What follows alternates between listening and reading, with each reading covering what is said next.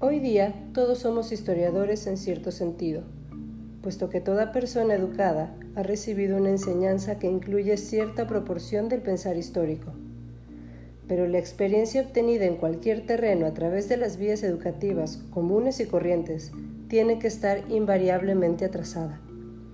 En efecto, la experiencia del pensar histórico adquirido por esas vías se modela sobre lo que dicen los libros de texto, y estos libros siempre se atienen no a lo que se está pensando por los auténticos historiadores al día, sino por lo que pensaron los auténticos historiadores de algún momento en el pasado, cuando se estaba creando el material en bruto del cual se compaginó el libro de texto. Y no son tan solo los resultados del pensamiento histórico lo que está atrasado para la fecha en que quedan incorporados al libro de texto, sino también los principios que rigen el pensamiento histórico es decir, las ideas acerca de la naturaleza, el objeto, el método y el valor de este tipo de pensamiento. Todo conocimiento adquirido por vía de la educación trae aparejada una ilusión peculiar, la ilusión de lo definitivo.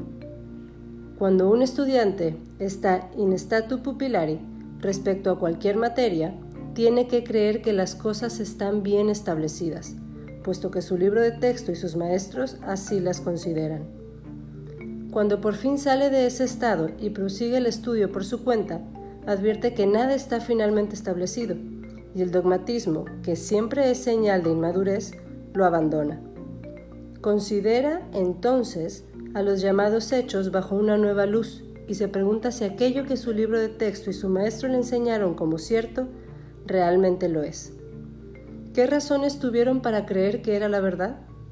Pero además, ¿eran, acaso, adecuadas tales razones? Robin George Collingwood, Idea de la Historia.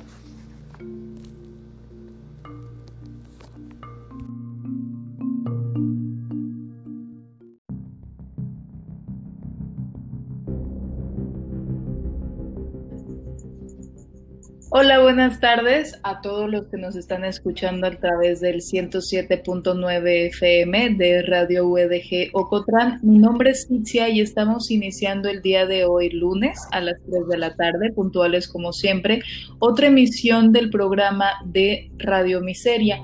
En esta ocasión vamos a estar hablando sobre los mitos de la historia de México, ya que estamos en el mes patrio y nos pareció que era una buena idea, pues adentrarnos un poco acerca de todas estas creencias que a veces son erróneas acerca de lo que sucede o sucedió en nuestro país. Y para acompañarme están conmigo los miserables Julián y Heidi. Hola a todos los que nos están escuchando, bienvenidos. Perdón Julián, te quité la palabra. No, no, agradecer a todos eh, y todas los que nos escuchan y a ustedes también aquí por por el diálogo de cada semana. Charcoto. El cotorreo. Muy bien, y para iniciar este cotorreo, como dicen mis compañeros, vamos a adentrarnos un poquito hace mil, miles de millones de años.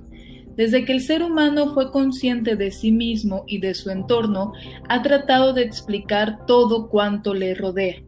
Al principio, las interrogantes eran en torno a por qué amanecía, por qué anochecía, qué provocaba la vida y la muerte, qué dio origen al cielo, a las estrellas, al sol y la luna. Debemos de entender que el hombre se sabe solo en el planeta, estamos hablando antes de cualquier era conocida, cuando únicamente se tenía como refugio a las cavernas y el fuego era casi un dios, pues era lo que daba posibilidad a la vida y poder hacer frente al frío.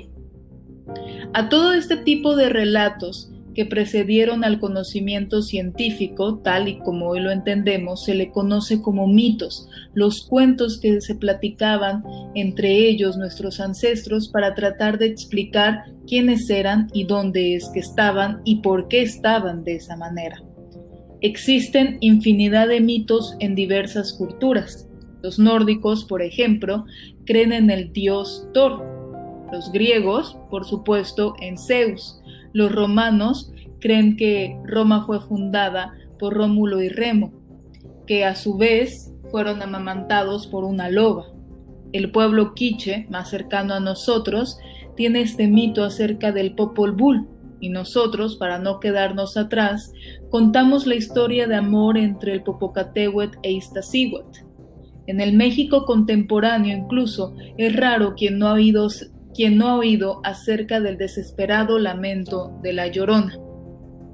Aunque la definición misma de mito apunta que se trata de una historia ficticia que cuenta con personajes extraordinarios fuera de la normalidad hay ocasiones en las que estos relatos se cuelan en la historia oficial de un país como hechos verídicos, incuestionables, que la sociedad al repetirlos continuamente los va legitimando.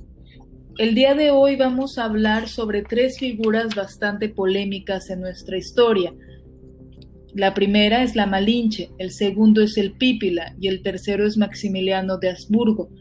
Dos son considerados villanos y uno es considerado un héroe de la independencia. Pero ¿qué hay detrás de esta historia que conocemos acerca de que uno es una traidora, el otro es un buen soldado y el tercero trataba de imponer un imperio en nuestro país?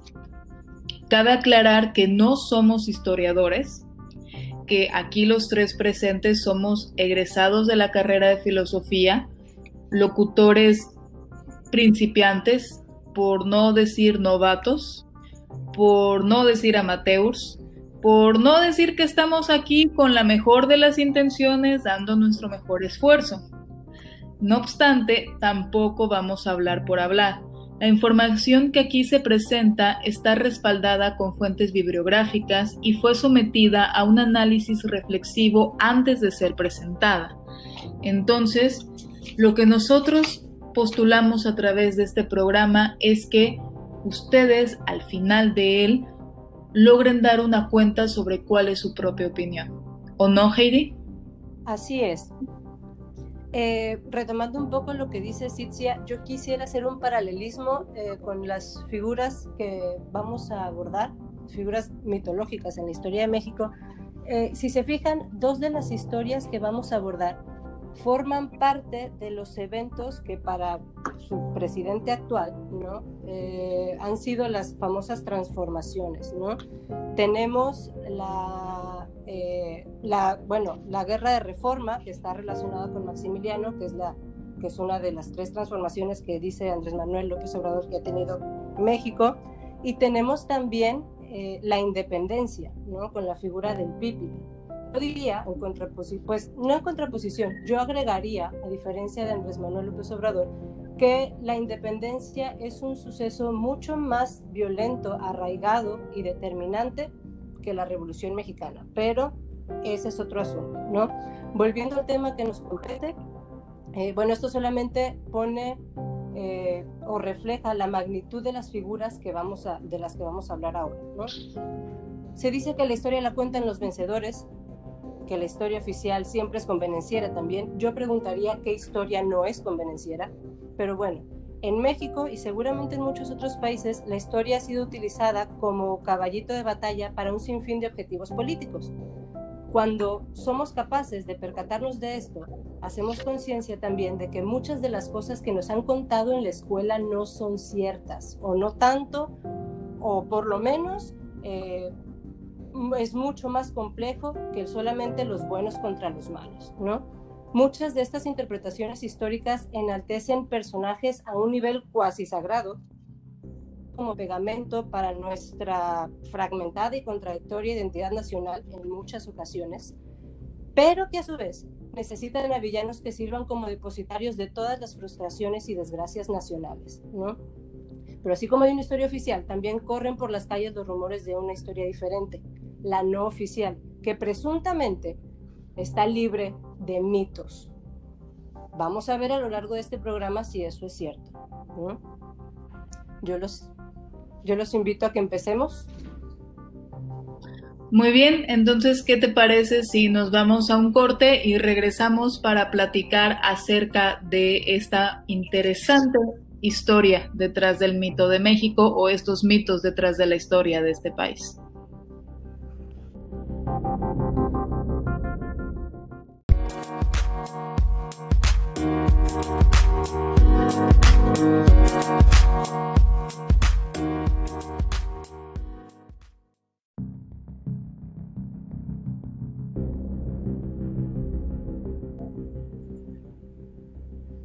Estamos de regreso en Radio Miseria para aquellos que nos acaban de sintonizar, ya sea porque acaban de cambiarle a su radio. Pues vamos a hablar hoy sobre los mitos en la historia de México.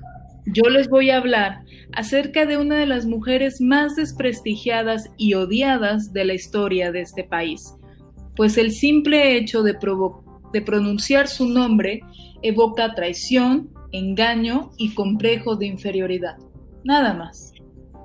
Al término que se ha derivado de su nombre original, el Diccionario de Mexicanismos de la Academia Mexicana de la Lengua lo define como, y aquí presten mucha atención, quien tiene complejo de apego a lo extranjero. ¿Saben de quién estoy hablando?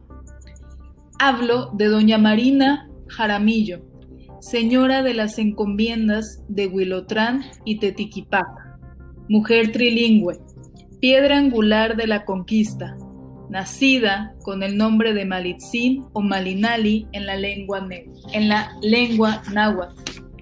Hablo de, por favor aquí redoble de tambores, la Malinche.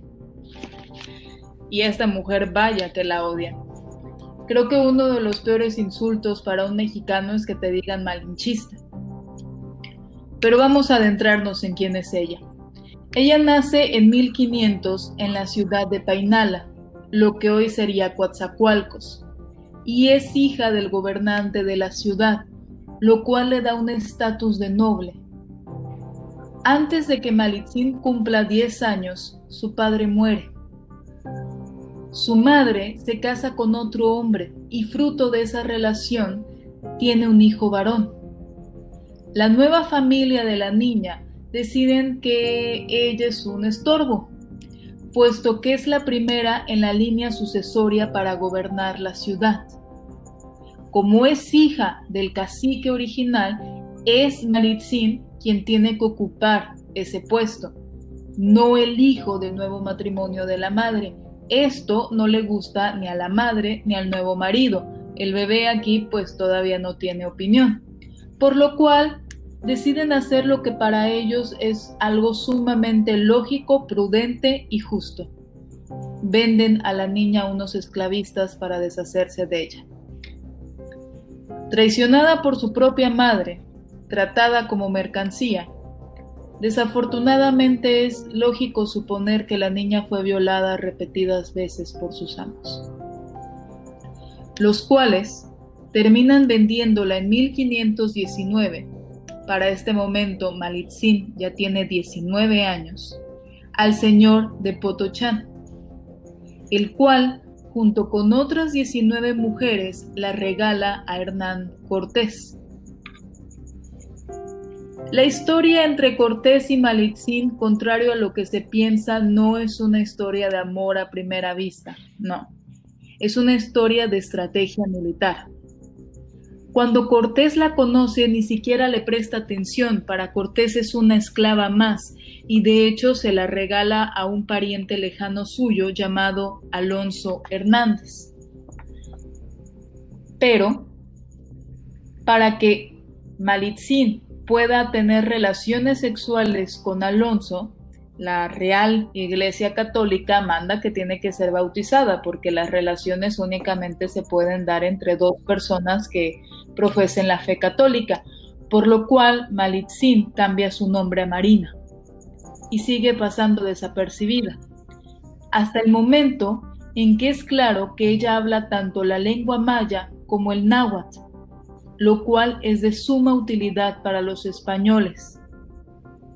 Es entonces y solo hasta ese momento cuando Cortés la deja de ver como una esclava y comienza a verla como una intérprete, a la cual, a cambio de sus servicios de traducción, le ofrece como pago su libertad. La niña de 10 años que fue robada de su derecho de nacimiento a ser cacique y vendida como esclava, ahora tiene la oportunidad de volver a tomar las riendas de su vida. A la Malinche se le acusa de traicionar a los suyos y apoyar a Cortés por amor. Pero déjenme hacerles una pregunta que me hice a mí por lo cual elegí este personaje para contarles el día de hoy. ¿Ustedes qué hubieran hecho? Sean sinceros. Si los tuyos te han traicionado, esclavizado, violado y menospreciado, y los extranjeros te ofrecen libertad, ¿con quién se hubieran ido ustedes? ¿Qué camino hubieran tomado? Marina aprendió pronto español, lo cual la hizo un miembro más valioso dentro del equipo. Y efectivamente, y es aquí donde comienza el mito de esta mujer, Cortés ya no la veía como la esclava ni como la intérprete, sino que comenzó a verla como una mujer. Por su trabajo y poder, ella, que llegó siendo una esclava, comenzó a recibir el trato respetuoso de doña, tanto por los españoles como por los indígenas. Contrario a lo que se piensa, una vez que la conquista estuvo asegurada, Cortés no se olvidó de esta mujer la casa con, con un español de apellido Jaramillo, para asegurarle una favorable posición social. Le entrega las tierras que por derecho le pertenecían y entonces sí, Cortés le dice adiós. En mi opinión, si hoy esta mujer inteligente tiene tan mala fama, es porque los mexicanos necesitábamos a alguien a quien culpar de nuestros propios errores. Los españoles no nos conquistaron solos, nosotros les ayudamos. La capital azteca cae, la gran Tenochtitlan es invadida porque totonacas, trascaltecas y varios otros ayudaron activamente a los españoles, sin comprender que con eso también se estaban dando por rendidos ellos mismos, y que su lengua, sus costumbres y sus tradiciones, incluso su dignidad iba a ser pisoteada no es solamente culpa de la Malinche. Marina Jaramillo fallece antes de cumplir 29 años, sin saber la mala reputación que le dará la historia, pues como dice un refrán en México, aquí la mujer que sabe latín no tiene ni marido ni buen fin. Ustedes que me escuchan, ¿cuál es su veredicto?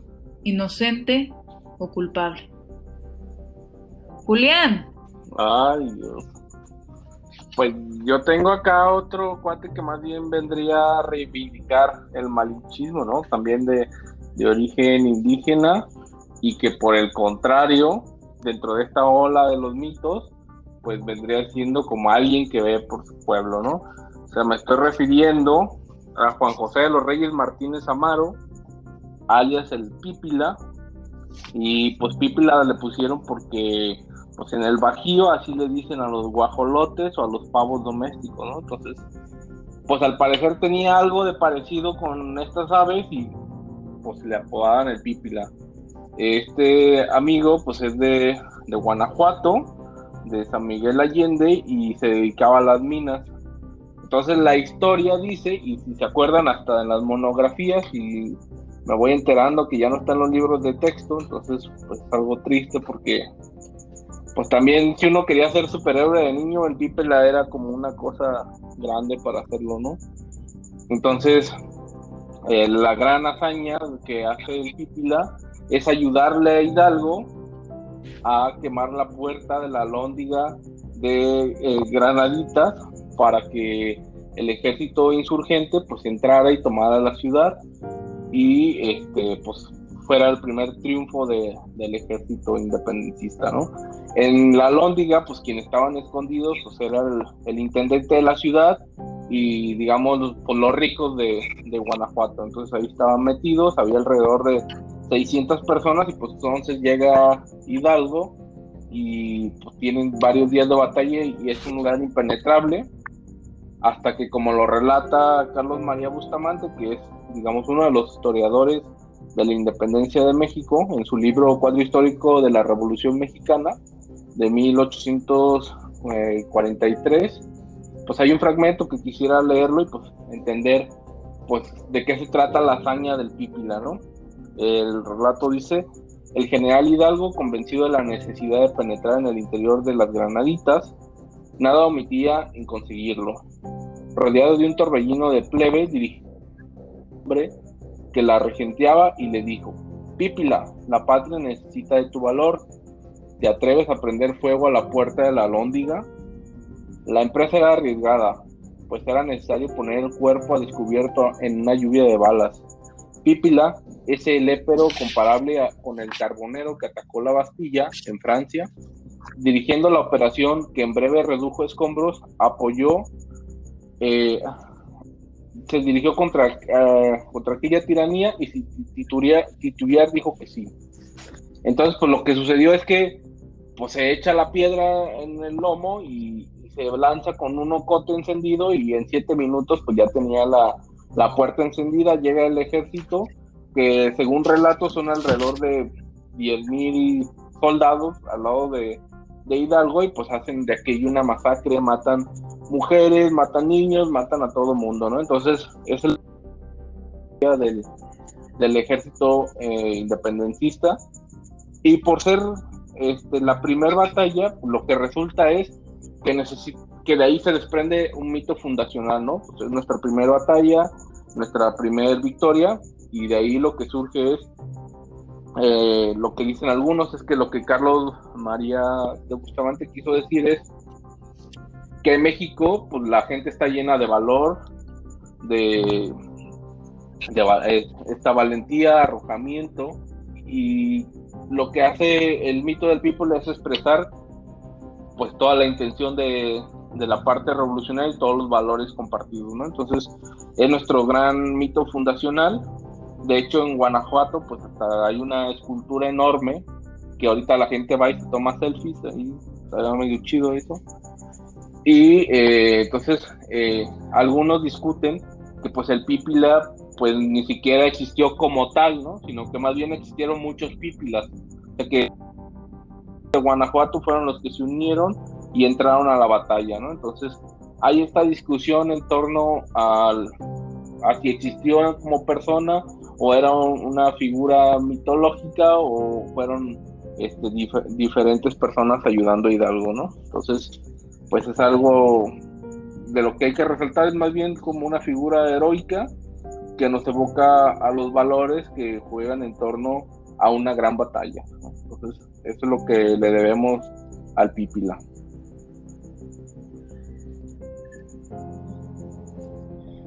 Bueno, mientras tenemos constancia real de la Malinche, el Pipi ahorita se nos queda como una duda de si verdaderamente sucedió, pero espero que no nos esté escuchando nadie de Guanajuato que, vayamos a herir su susceptibilidad, porque allá son fanáticos de la independencia y en cada momento que tienen oportunidad del tiempo que vivía allá, me decía, no, es que aquí, aquí se dio el grito de dolores, ¿no? Es momento de irnos y regresamos ahora para adentrarnos a un episodio bastante curioso de México, cuando quisimos ser un imperio.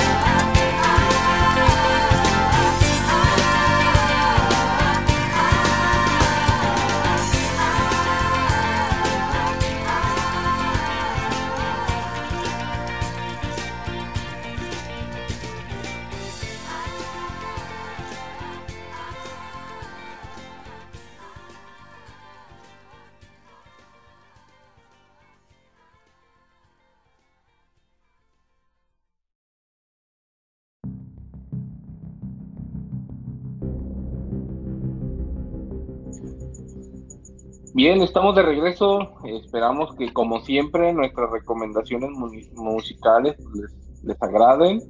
Eh, estamos de regreso con esta parte de, personajes mitológicos de la independencia mexicana. Ahora vamos con, con uno que, en especial para el gobierno actual, pues es uno pues, de los enemigos, ¿no? Entonces, pues estaría interesante entender la figura de, este personaje que ahorita Heidi nos va a ayudar como a introducirnos en él y despejarnos, pues cuáles son los mitos alrededor de Maximiliano. Entonces, este, nos quedamos contigo, Heidi. Muchas gracias. Eh, aprovecho para comentar que tenemos un, locutor, eh, un polizón en este barco, un grillito que anda por ahí que no pudimos dar con él, así que pues ahí si lo escuchan les manda saludos.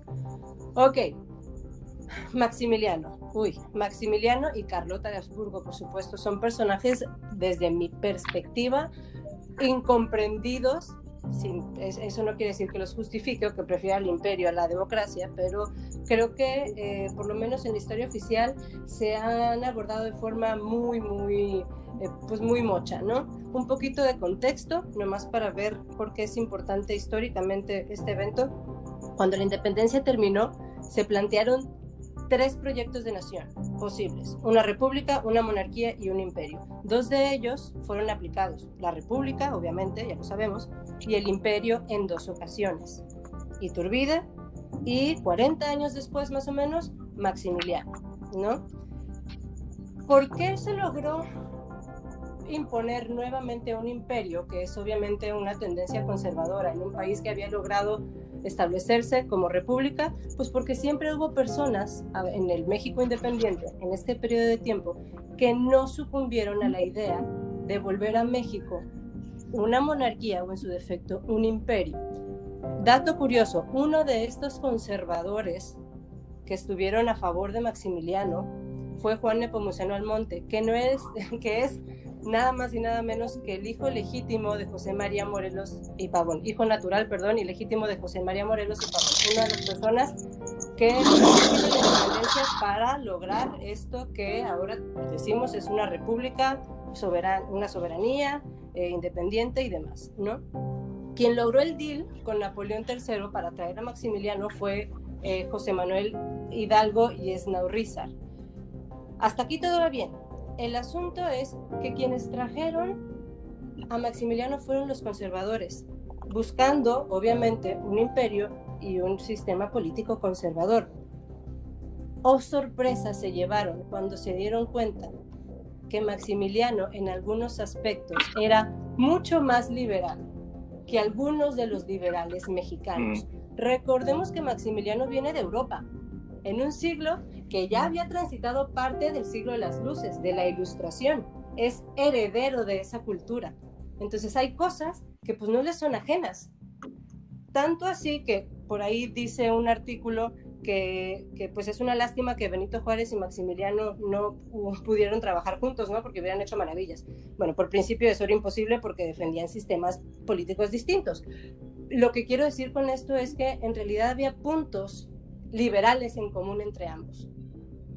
Ejemplos concretos, eh, Maximiliano tomó algunas de las leyes de reforma que tanto causaron escosor en los conservadores que lo trajeron y además no le devolvió al clero los privilegios, que era una de las cosas que estaban en la agenda conservadora también. Entonces, eso fue un problema para los conservadores que lo trajeron, ¿no?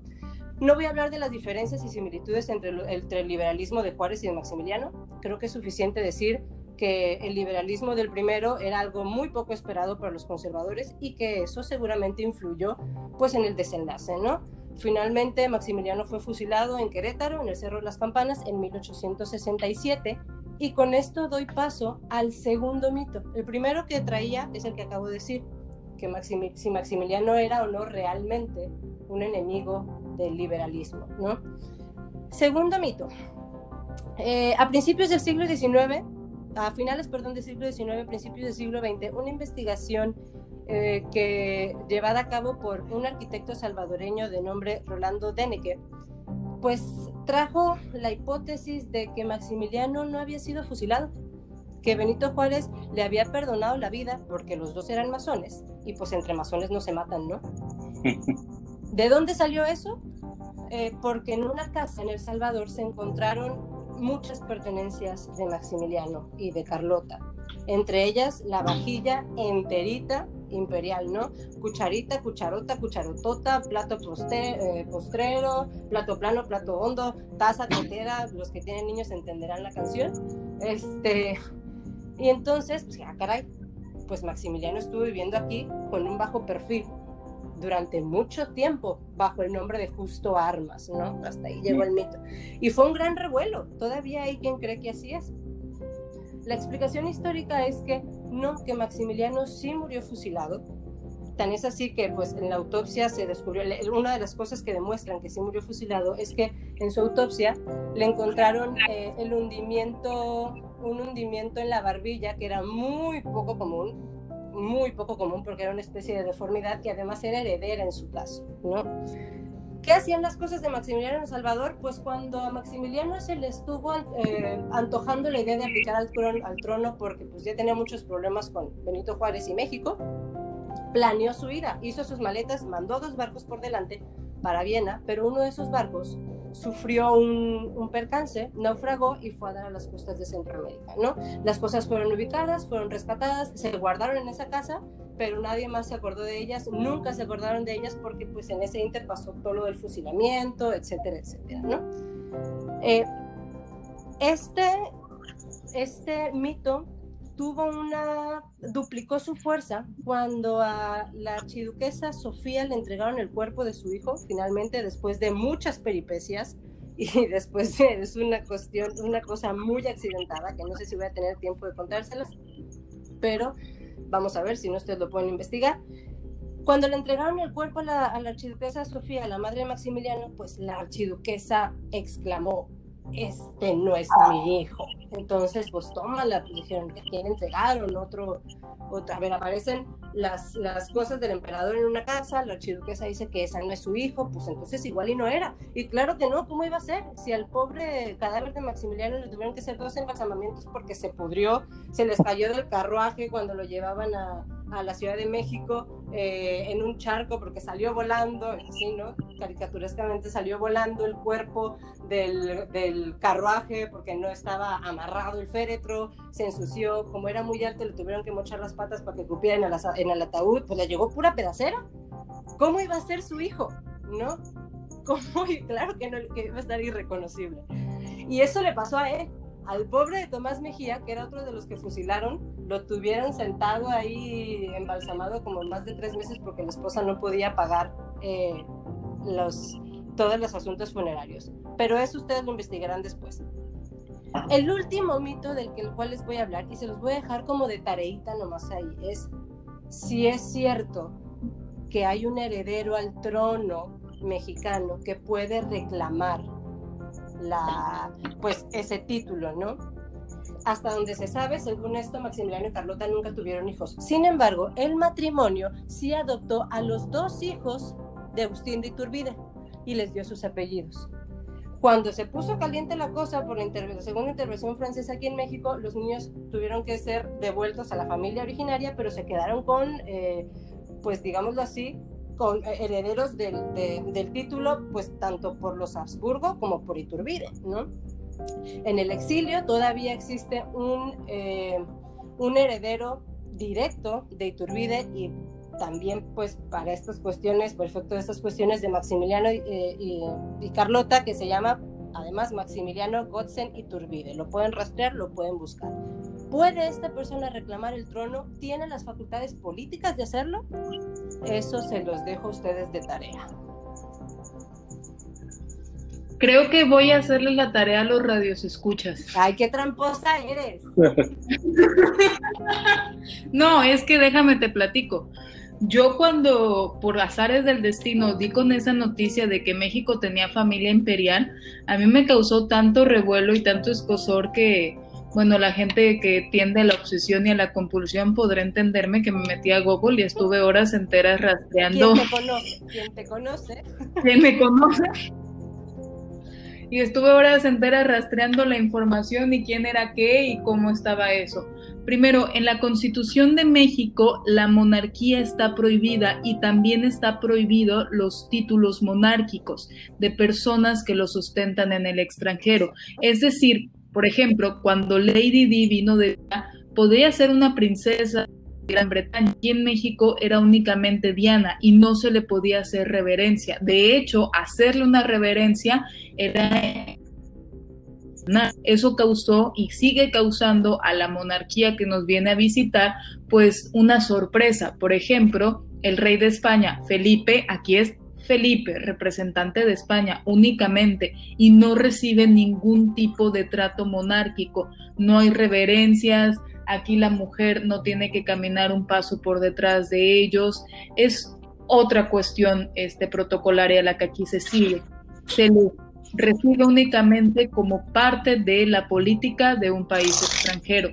Y otra cosa, esta familia no puede por eso mismo reclamar su derecho al trono de México.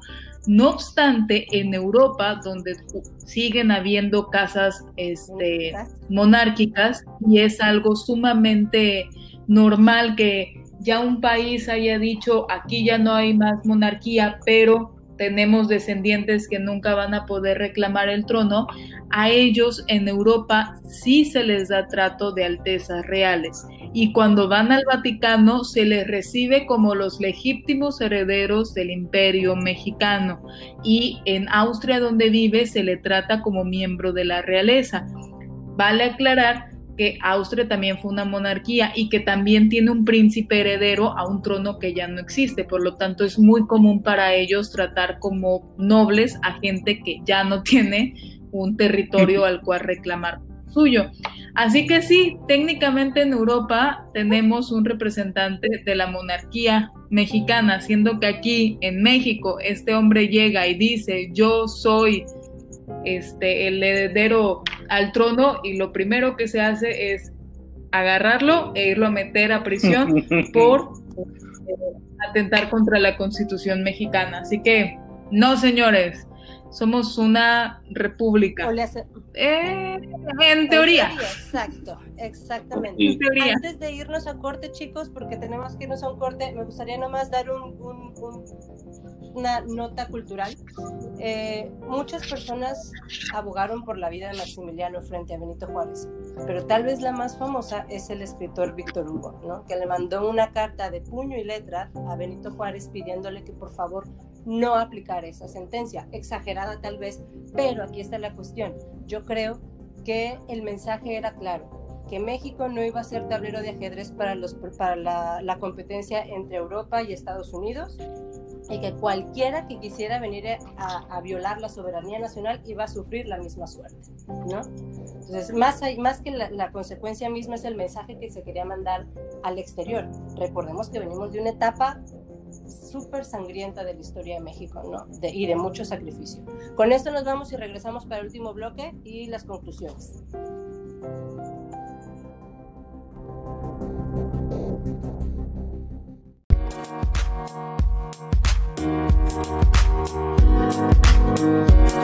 Thank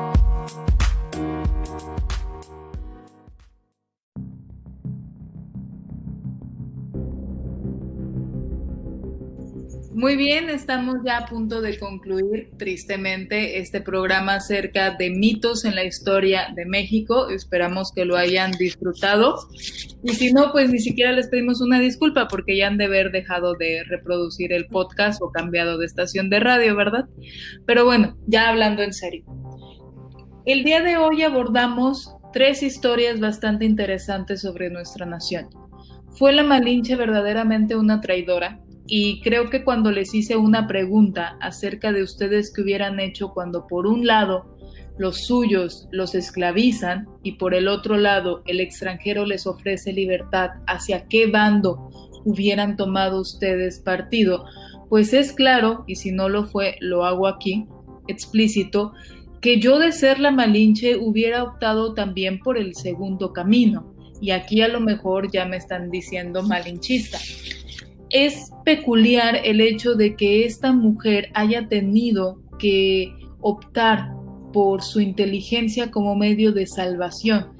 y que para ella el hecho de que Hernán Cortés haya llegado a su nación fue más que una maldición, una bendición. Esta mujer había sido desde niña privada de sus derechos. Su madre la había traicionado, le habían quitado lo que por nacimiento le correspondía, que eran las tierras de su padre.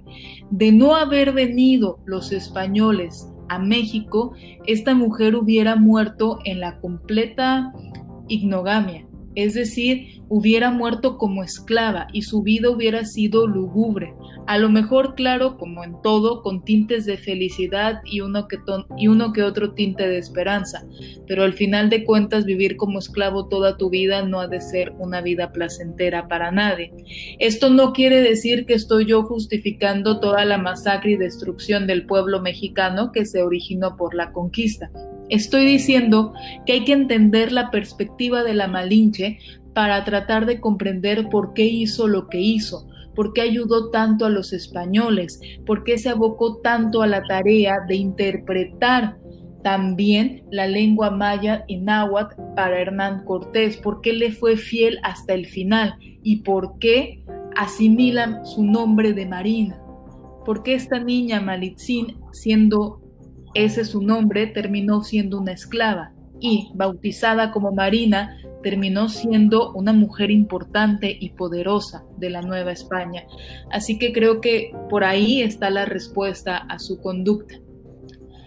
También, bueno, este, Julián nos contaba acerca del Pípila y tú qué conclusiones puedes llegar acerca de este personaje. ¿Existió o no existió? ¿Tenemos un kamikaze en la historia o únicamente es un relato romántico, Julián? Pues es que es la duda porque, eh, o sea, por ejemplo, buscas y, te dicen que el Pípula fue hijo de Pedro Martínez y de la señora Amado.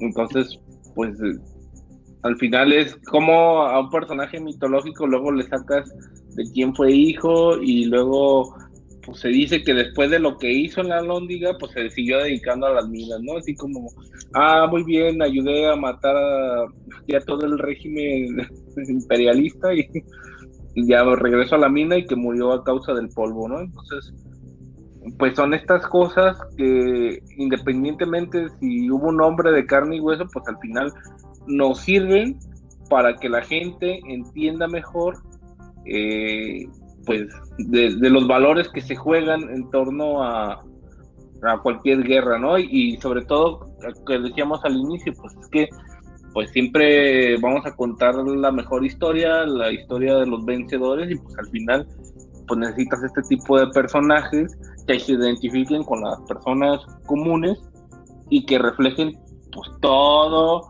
eh, los valores ya después de que logramos una gran victoria, ¿no? Entonces, pues es interesante además la, figura y sobre todo, o sea, pensándolo ya en términos mundanos, pues sí estaría difícil pues ponerte una piedrota en la espalda, pues para empezar a encontrar esa piedrota y ponerte en la espalda y, ir caminando ahí entre las balas y ¿sabes? prenderle pues fuego a algo, ¿no? O sea, sí es mucha valentía eso. Entonces al final, este, pues sirve muy bien y es una pena que no esté de nuevo en los libros de, de primaria y quizás lo único que nos quede son las monografías estas de la papelería que, compramos, que sí se ve ahí el pípela, ¿no? Y bueno, también hablando de, de Maximiliano, también por ahí vi una cosa curiosa que pues Hidalgo no tiene rostro, no, realmente no sabemos cómo fue el cura Hidalgo y a quien le debemos un retrato de, del cura Hidalgo, pues está Maximiliano, ¿no? Que él, más bien se empeñó y le encargó ahí a un pintor, pues ve y búscate cómo fue Hidalgo, y ya el, pintor fue a investigar y al final hizo una figura que se parecía a un cura amigo de, de Maximiliano, ¿no? ¿O qué más podemos concluir, Heidi? Yo creo que Maximiliano y Benito Juárez son dos personajes que nos pueden mostrar a la perfección que los en la historia y en la vida y en todo, los buenos no son tan buenos y los malos tampoco son únicamente malos, ¿no? Al final yo creo que esta, esta manera de enseñar historia eh, muy simplista, de dividir entre buenos y malos, héroes y villanos, eh, es funcional en un primer momento, al, primer, al principio yo me enojaba y decía, pero es que cómo es posible que los niños, pero a ver, para cortar filo, para hilar filo en todas las cuestiones históricas se necesita paciencia, tiempo e interés. si es una materia escolar, difícilmente lo puedes hacer de forma sistemática.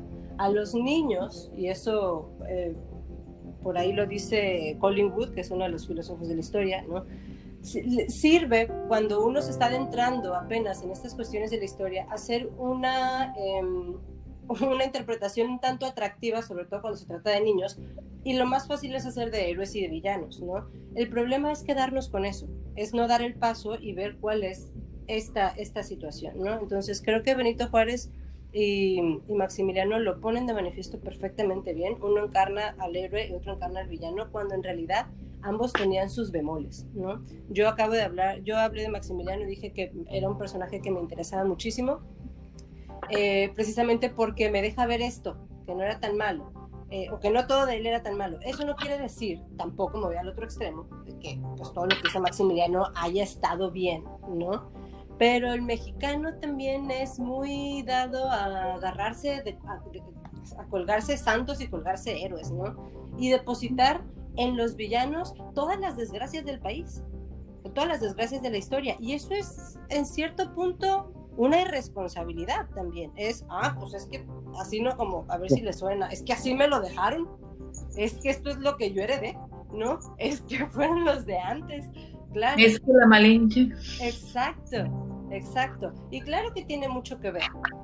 Pero, híjole, ya pelearnos con el pasado, pelearnos con la historia, exigir de repente tal vez que el rey español de ahorita nos pida una disculpa por, por tantas, yo creo que es algo que ya no tiene sentido. Creo que hay que encontrar en el pasado lo que nos, lo, para empezar, a mí me parece que la historia es una disciplina bellísima, bellísima antes que cualquier cosa, ¿no? Antes de encontrar una utilidad. Pero creo que sí hay, hay, hay cosas que nos pueden ser muy útiles en el pasado para entender nuestro presente. Pero estar peleados con nuestro pasado o con los personajes anteriores que a veces no tienen nada que ver directamente con nosotros, a mí me parece que es una pérdida de tiempo y es algo que yo he visto que se hace y se fomenta mucho. Ay, es que malditos españoles. Ay, es que malditos esto. Ay, es que... ¿no? Fíjate que también es interesante acerca de que cómo vemos a héroes y a villanos y cómo muchas veces aquellos que son considerados villanos para algunos son héroes para otros. Creo que aquí voy a nombrar a un personaje que se nos escapó y que también es bastante interesante en la historia y estoy hablando del general Porfirio Díaz, que cuando llega a Francia, en Francia lo reciben con bomba y platillo y general por aquí, general por allá y le tienen un respeto, bueno, lo fueron a enterrar en uno de los cementerios más famosos y célebres para ellos. Yo soy de Tampico y aquí, por ejemplo, la economía en época de Porfirio Díaz se fue a la alza por el ferrocarril. Y el ferrocarril se lo debemos a Díaz. Correcto. En realidad, el proyecto del ferrocarril lo empezó Benito Juárez, nomás que no alcanzó a darle la, la, el boom que sí logró hacer Porfirio Díaz, por, precisamente porque además Benito Juárez era un personaje indeseable para muchos países en el extranjero, ¿no? No había inversión que lo apoyara. Nota eh, interesante, sí, pero en el plan original de Benito Juárez, Tampico no estaba mm, contemplado. Ahí fue donde Porfirio Díaz metió su cuchara porque ustedes no están para saberlo ni yo para contarlo, pero su segunda esposa fue Carmelita de Champs y Carmelita de Champs era aquí de Tampico y pues para venir a ver a la novia el general necesitaba un medio de transporte, entonces por favor me extienden el ferrocarril hasta Tampico. Ah, si Maximiliano hizo el paseo de reforma, pues porque Porfirio Díaz no podía. No iba a ponerse el tren para venir a ver a Carmelita. El chiste es que aquí, por ejemplo, en un centro social cuyo nombre voy a omitir, hay un reloj que les regaló Porfirio Díaz y lo tienen en la biblioteca principal y casi casi que pasan los señores y se inclinan ante él, ¿no? Porque parte de la fortuna de varios aquí es, es gracias a esa época. Pero bueno, ha llegado el momento de decir adiós. Estuvimos hoy aquí Julián, Heidi e Itzia, que soy yo, para hablar sobre los mitos de México. Esperamos que les hayan quedado las historias les hayan parecido interesantes más bien. Y pues bueno, invitarlos el siguiente lunes a las 3 de la tarde que estaremos hablando de nuestro número más reciente en Revista Miseria, el número 58, que tiene la temática de placeres culposos. También los invitamos a visitar nuestras redes sociales. Estamos en Facebook como Revista Miseria y Radio Miseria. Ojo, tenemos un lobo de icono en ambas cuentas. Estamos en Twitter como Revista Miseria, en Instagram como Revista Miseria y como Radio Miseria. Y también estamos en WordPress, que es la plataforma a la que cobija nuestra revista, como, aquí está un poco largo, la revista miseria.wordpress.com. Si no, basta que vayan a Google, busquen Revista Miseria y van a poder dar con nosotros. Lo esperamos. Muchísimas gracias por escucharnos. Esto es todo y recuerden, no por ser un mito significa que sea mentira, pero tampoco significa que sea verdad. Y ante todo, antes de dar una opinión y juzgar a un personaje, hay que pensar por nosotros mismos, por nosotros mismos y tratar de ponernos en su lugar. Así que la próxima vez que les digan malichistas, piensen que ustedes pueden ser también personas que de la nada llegaron a tenerlo todo.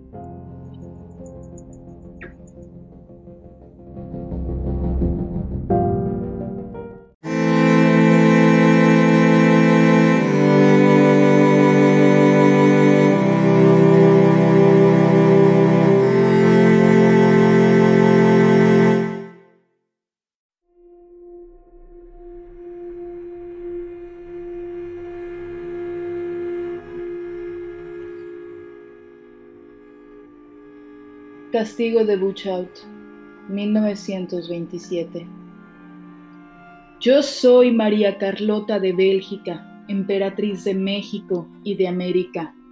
Yo soy María Carlota Amelia, prima de la reina de Inglaterra, gran maestre de la Cruz de San Carlos y virreina de las provincias de Lombardo Veneto, acogidas por la piedad y la clemencia austriacas bajo las alas del águila bicéfala de la Casa de Habsburgo.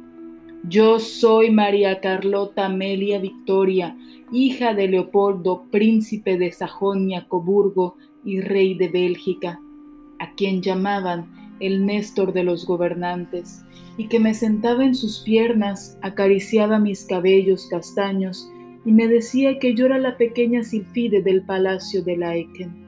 Yo soy María Carlota Amelia Victoria Clementina, hija de Luisa María de Orleans, la reina santa de los ojos azules y la nariz borbona, que murió de consunción y de tristeza por el exilio y la muerte de Luis Felipe, mi abuelo, que cuando todavía era rey de Francia, me llenaba el regazo de castañas y la cara de besos en los jardines de las Tullerías.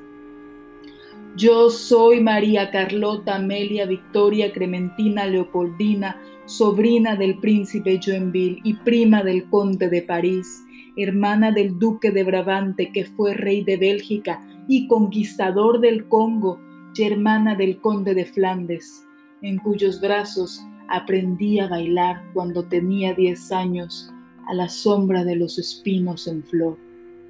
Yo soy Carlota Amelia, mujer de Fernando Maximiliano José, archiduque de Austria, príncipe de Hungría y de Bohemia, conde de Habsburgo, príncipe de Lorena, emperador de México y rey del mundo, que nació en el Palacio Imperial de Splobun y fue el primer descendiente de los reyes católicos Fernando Isabel, que cruzó el mar océano y pisó las tierras de América y que mandó construir para mí a la orilla del Adriático un palacio blanco que miraba al mar.